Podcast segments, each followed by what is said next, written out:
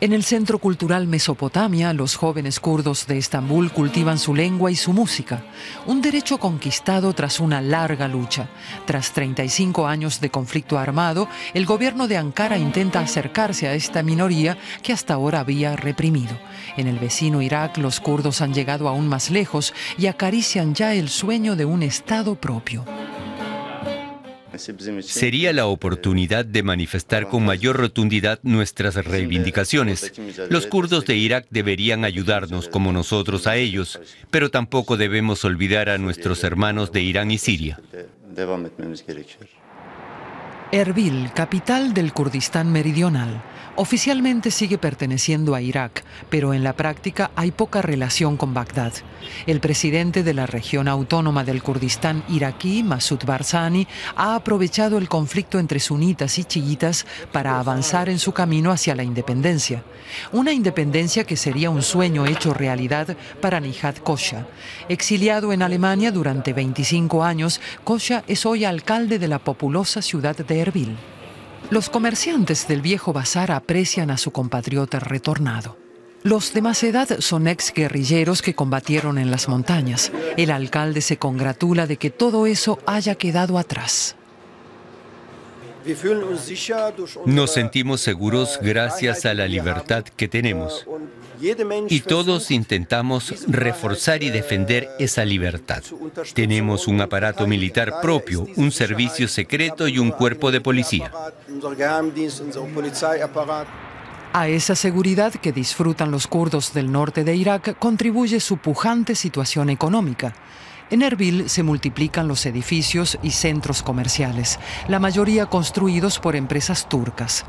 Turquía, enemiga histórica de los kurdos, se ha convertido en el principal país inversor de Kurdistán, que paga a los turcos con petróleo.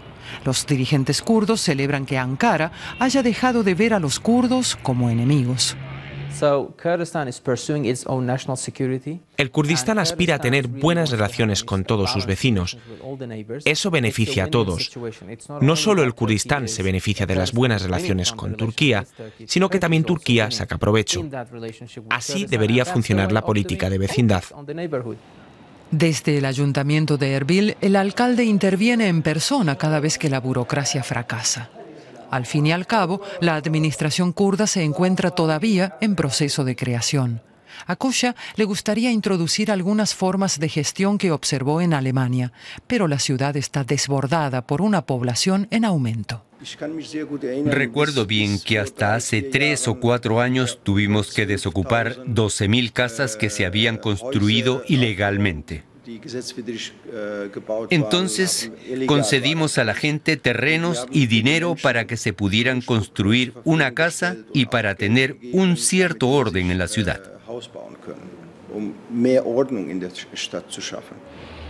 La mayoría de kurdos iraquíes desean el apoyo de Turquía.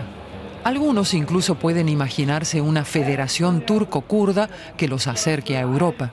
En el Bazar de Erbil creen que es necesario el respaldo internacional. Fíjense en la historia de los kurdos. Siempre hemos sido un juguete en manos de las grandes potencias. Ahora Occidente puede hacer el bien ayudándonos. Nuestro futuro depende más de Europa y Estados Unidos que de Turquía.